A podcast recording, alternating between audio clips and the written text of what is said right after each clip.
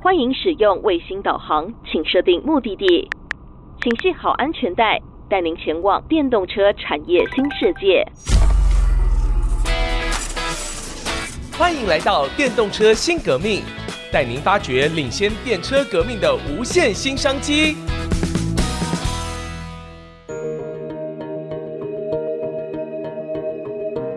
各位听众朋友，大家好，欢迎您收听《电动车新革命》这个节目，希望陪伴您一起挖掘电动车的日新月异。我是主持人佘日新，在今天的节目当中呢，我们再次邀到我们的帅哥 DigiTimes 分析师陈一凡。一凡，请跟我们的听众朋友问好。老师好，各位听众朋友，大家好，我是 DigiTimes 研究中心的陈一凡。好，今天呢，我再一次邀一凡上节目呢，有一个很重要的目的哈，就是我们想要来剖析一下，我们看到电动车这些年发展的好像风风火火啊。那我们想从 CES 呃，虽然说 CES 距离现在已经有一点时间了，但是呢，这里面有一些很特殊的状况透露出来一些，我们觉得还是值得深刻去挖掘的。特别是我们这个节目呢，是希望让我们的听众朋友更多的了解。这些发展的趋势，而且掌握未来的投资机会哈，不管你是股民也好，或者是说您是大老板也好，然后就是抓住这些契机。那其实有的时候出手的那个时间点还蛮重要的哈。在今年的 CES 展里面呢，有一个蛮特别的状况，就是 Sony 跟 Honda 推出了他们的概念车。在汽车产业里面呢，推出概念车是一个非常普遍的现象，不管是过去的燃油车，或者是现在。啊，我们看到 Elon Musk 非常厉害啊，就弄一台 prototype 在上面 Model 三，然后呢，就一台车收一千块定金，他一辆车都还没做，他就拿这笔钱去整治他的那个 Fremont 的工厂，所以一辆车哇，卖一个梦，居然有这么大的回响啊！那所以呢，今年的 Sony 跟 Honda 推出这个车，到底有什么样的玄机？好，那其实今年 CES 展上面那个 Sony 跟 Honda 的合作，确实是一个算是蛮大的亮点。嗯，其实 Sony 最早在两年前就已经在 CES 展示它的概念车，那当时它其实也是有说，哎，他要造车造车，可是其实当时大家就有在猜说，哎，Sony 是要自己造车吗？还是要找一个？也许是代工厂，也许是品牌厂来合作。那其实就在去年的年中，答案揭晓了，他是要找 Honda 合作。嗯、而在今年的 CES 展上面，Sony Honda 他们的合资公司 Sony Honda Mobility 也展示了他们最新的概念车 Afeela，就是 Afeel，然后后面再加个 A，Afeela 这台概念车。它目前的规划是二零二五年的时候要开放预购，并且在北美开始生产，预计二零二六年开始交车。那这个是他们目前在 CS 上宣布，然后并且展示的概念车。那我们认为说，这一次的概念车的展示以及他们这次合资的动作，有两个蛮大的看点。一个就是，哎，这其实是一个传统车厂跟所谓的科技大厂，原本跟车子似乎有一些些距离的科技大厂合作，哎，目前看起来算是一个还蛮有亮点的一个合作的案例。然后另外一个则是在过去这几年电动车浪潮中，看起来好像动作比较。缓慢的日常，诶，他透过这个机会有一个比较大出身的一个表现，那是不是也代表说，诶，这些日本车厂要开始迎头赶上？嗯，目前大概是有这两个比较明显的亮点。是我自己是一个车迷了哈，所以我知道很多很多汽车的典故哈。这个当初本田呢，它的规模其实距离前面这些车厂呢是有很遥远的距离哈。Toyota 它是在全世界排一二这样子跳来跳去，那 Honda 基本上排到还蛮后面的哈。所以，Honda 呢，其实，在全世界看来呢，并不是一个非常显赫的。但是，我想想讲一个小故事哈，就是当年呢，在公元两千年的时候，Honda 呢，他们为了要庆祝这个 Millennium 哈，千禧年，所以他们开发了一个双座的小跑车，叫做 S Two Thousand S 两千的这个小跑车。我在台湾看过哈，在实车我看过。那这辆车呢，是在四缸的这个自然进气的状况当中，他去做这个气门调教之后。可以产出到二一零或二二零的马力，所以呢，本田的创办人哈，跟丰田的创办人不太一样。本田的创办人本田忠一郎是一个引擎的狂热分子哈，所以他对于引擎技术的那种坚持哈，使得 Honda 在车界里面算是一个独树一格的。但是呢，这个时候如果电动车出现了哈，那这个当初创办人的这个坚持。突然之间，必须要用一个完全的 mindset 来做车的时候，啊、当然早上 Sony，我觉得也是合理的哈。那如果各位现在用的是 iPhone 十四的话，Sony 现在在这个 iPhone 十四上面四千八百万画素的 CIS 哈，是全球的供货商，独一的供货商啊，就是 iPhone 唯一的 single source 就是跟 Sony 买这个 CIS 的模组，这是一个在世界上面非常怪异的一种采购策略，也就是说代表 Sony 在这个 CIS 模组啊，CMOS image sensor 的这个模组上面，它是一个无可被取代的一个优势地位。所以强强联手哈，当然现在没有 没有了本田中一郎的引擎了。那如果各位你真的是喜欢那个高画质的，除了啊韩系的这些啊产品之外，其实 Sony 还是首选。那如果我们过去说电动车是装上轮子的 iPhone 的话，那 Sony 做的车是不是装上轮子的 PS4 或者 PS6 哈？那这个有点怪哈。但是呢，的确我们看到这种跨界的合作是未来的趋势。那强强互补的状况之下，的确就造就了像 Sony Honda Mobility 这样的一个新的想象哈。那您怎么预估他们未来的发展？二零二五年如果说哎接受订车了，要开始 roll out 了哈，那真的会发生吗？还是又卡住了哈？那这个其实我们可以看到，其实生产地域这件事情是非常不容易熬过去的哈。那我想先回应一下，刚刚老师有提到，确实，Sony 它目前是 Overall CMOS Image Sensor 全球最大的供应商，特别是在手机消费性电子这一块。不过呢，如果我们把范围放在 Automotive 车用的 CMOS Image Sensor 的话呢，它其实 Sony 排名大概是排在第三、第四。那其实第一名是 onsemi。这是因为说，哎，其实目前全世界的消费性电子的市场其实已经呃趋近于饱和。那所以其实 Sony 它也必须要去寻求一个新的市场。而随着其实无论是电动车或者是先进价值辅助系统，它其实会用到越来越多的感测器，越来越多的镜头。那其实这也是这几年 Sony 它很用力在布局的这一块，因为它其实不只是布局了影像感测的部分，它其实有开发，比方说像光达用的一些 photo detector 等等之类一些感测器的产品。比方说，像在今年 Sony Honda Mobility 所展示的这台 Afeela 上面呢，它所装载的其实大多数就是 Sony 自行开发的感测器，它其实也是要为自己的感测器做铺路，找出海口。对，然后另外就像老师刚刚有提到说，哎，会不会就是一个装上四颗轮子的 PS Four 哦，PS Six？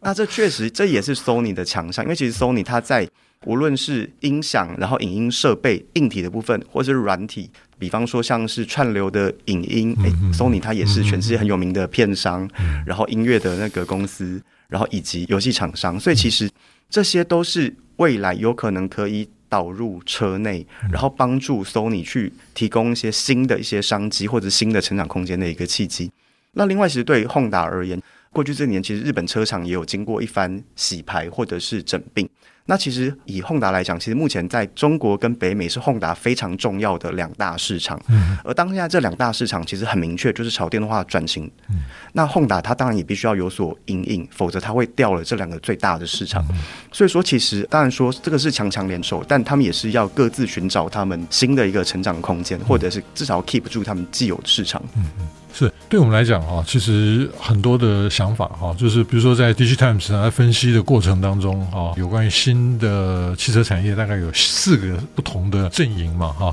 那有一些传统车厂啊，造车新势力啦哈，看得大家眼花缭乱的哈。那当然各有各的优势，各有各的盘算。那它的盘算一定是从它的优势来的哈。那节目先进行到这边，休息一下，我们稍后再继续回来向一凡来请教。这四种类型的造车的势力呢，未来怎么样的能够来合作？对台湾的业者而言呢，又有什么样的契机？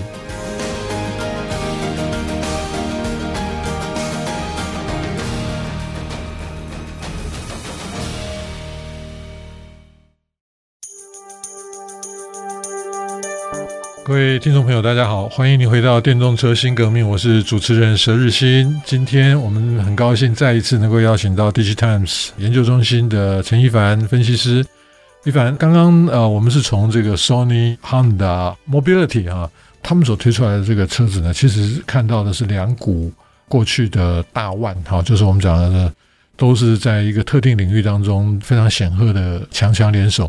那在这个强强联手的过程当中，其实我们也看到全世界现在这四种势力哈，那它也都有这种合纵连横的迹象，可不可以跟我们分享一下？其实，在这一次的 CES 里面，其实还有另外两个合作的趋势，也许它的新闻的爆点或亮点没有像这次 Sony Honda Mobility 一样这么的吸睛，不过也是可以关注的。一个是车厂跟 IC 设计业者的合作，比方说像是 NVIDIA，比方说像是高通，然后比方说像是 Mobileye，就 Intel 旗下的 Mobileye，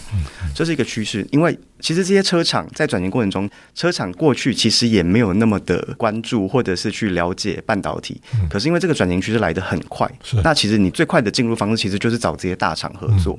那目前比较大的一个方向是，哎，其实。大部分如果想要走比较高阶自驾路线的话，基本上是会选择 NVIDIA 的阵营。比方说像是宾士，宾士就是选择跟 NVIDIA 合作。另外呢，高通，高通其实它原本在所谓的车载资通讯系统上面的渗透率其实本来就很高，因为它原本就是消费电子通讯晶片的一个很重要的一个首选。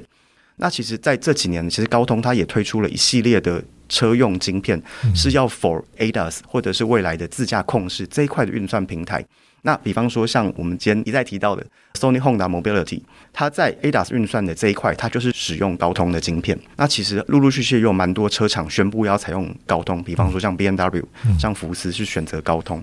那另外还有一个蛮大的一个阵营，则是所谓的网络巨波或者是云端大厂。就是像 Amazon、Microsoft、Google，嗯，嗯，那其实这几年有一个动作很大的是 Google。Google 自从推出了 Android Automotive OS 之后呢，它先后已经被富豪就 Volvo 采用。那接下来包含了像是呃 Nissan、Ford，然后还有很多车厂，其实也都相继有透露讯息说，接下来会把 Android 的这一套原生的车用中控台的系统，把它直接就安装在原厂的那个中控台上面。这其实也算是一个蛮大的一个动作，这是两个很主要的合作趋势。只是这样子的合纵连横之下，其实对于车厂，其实它也会形成一个两面刃。因为假设说接下来的汽车产业的重点是朝向，比方说更高效的运算，或者是车子里面中控台可以带来怎样的服务的话，那他选择跟这些晶片厂，或者是跟这些云端巨擘或科技大厂合作，它其实是有一点点把未来重要的获利来源拱手让给这些大厂。会形成这样子的局面，所以其实接下来这些车厂跟这些大厂之间，他们彼此要怎么合作，其实也会是一个两面刃。可是，因为他以前就是做机械加工的、金属加工的，那你叫他去写软体，他写不来啊。是竞争又这么激烈啊啊！你一个闪失，可能本来领先的就落后了。那如果是这样的状况的话，那你非得要跟强的好的伙伴来合作。对啊，比方说像是福斯，福斯他其实喊出要做。VWOS 已经喊了很多年，可是其实我想大家应该也都知道，它过去它的 ID Three、ID Four，它在搭载这个所谓的 VWOS，其实就有出了一些问题。是，对，这个确实不是一个这么容易可以一触可及就可以把它去弥补的一个缺口。嗯嗯嗯。那所以我们看到哈，就是过去大家其实蛮关心底盘的哈，因为底盘跟特别在电动车，它的电池就是跟底盘一起走的哈。另外呢，就是汽车电子的这个部分哈，那涵盖的层面非常的多。那对台湾的汽车，其实我们是非常有优势的哈，是世界上是有优势的。那你刚刚讲中控的这个系统，那这些东西怎么样的？比如说，如果像 Google 这样的一个生态圈是一个强势的生态圈的话，我们怎么样的能够发挥我们既有的这些的呃优势条件，能够切入到现在这些最新的这种生态竞争当中，以至于我们可以就切入这些电动车。目前这个生态圈的诞生，其实真的是蛮特别的。那其实国内其实已经有不少厂商是从中控台的角度去切入，来切进这个供应链。因为其实国内原本就有厂商是投入在车用面板，那面板又是一个中控台上面一个很重要的组成嘛，所以其实原本国内厂商就有蛮多是从这一块借此切进车用供应链。那至于 Google 的生态系未来会有什么样的影响，不得不说，我们现在国内的厂商还是比较着重在。硬的部分是，那我觉得接下来的机会可能就是，可能真的会需要多方押宝。是，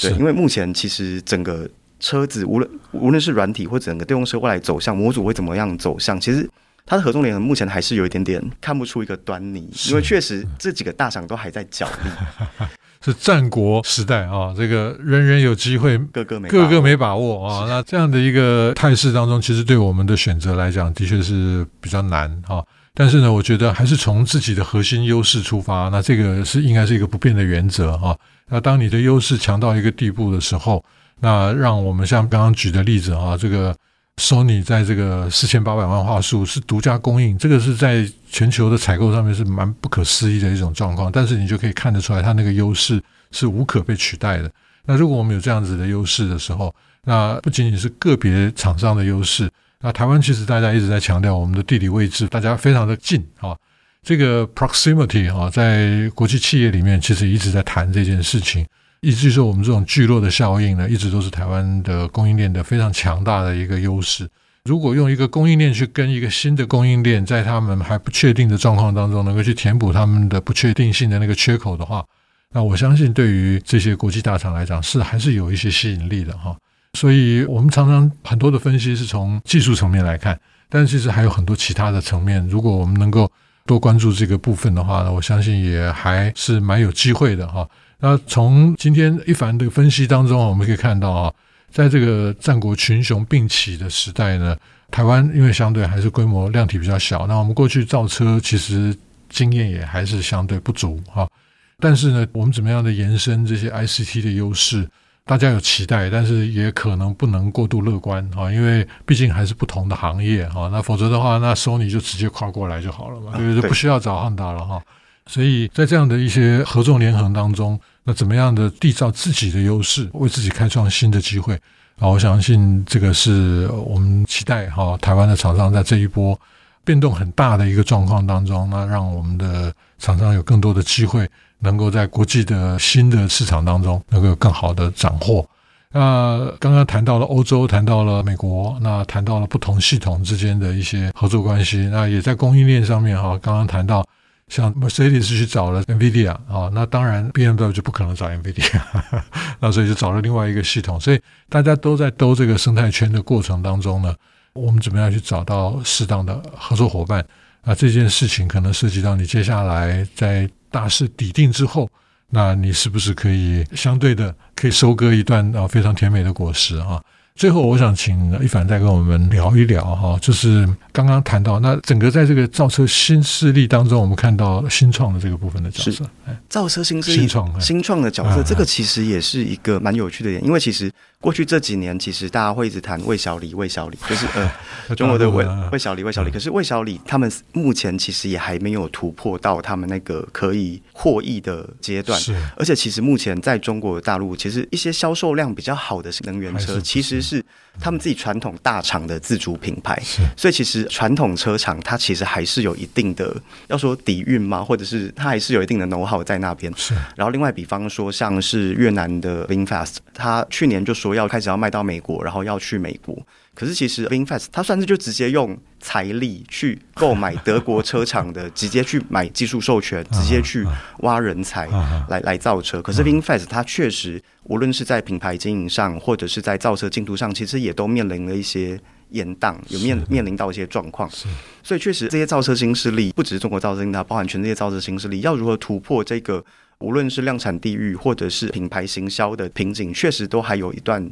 距离要去努力啦，是因为比方说像中国大陆来讲，中国大陆的造车新势力，他们目前的做法就是会尽量的把一些先进的感测器都往自己身上兜，把自己往自己身上兜。比方说，他们就大量的采用光达，嗯，可是其实很有趣的是，目前这样子的 level 的 ADAS 系统需不需要用到光达？它其实是还是带着问号的。这些造车新势力，他们都宣称说：“哎，二零二三年或者是在接下来几年，它就要开发可以 enable 这些先进感测器的新的系统了。”可是这个时程呢，什么时候会落实，其实也是有待观察。是，不过我们看到像这个 Rivian 哈，已经快挂掉了，然后被 Amazon 入主了哈，那下了十万辆的单哦，那这个大概就 secure 它整个继续往下走的所有的资源条件。非常感谢陈一凡分析师再一次的来到我们的节目当中，谢谢。今天的节目就到这边，我是佘日新，我们下次见。本节目由 DigiTimes 电子时报与 IC 之音联合制播。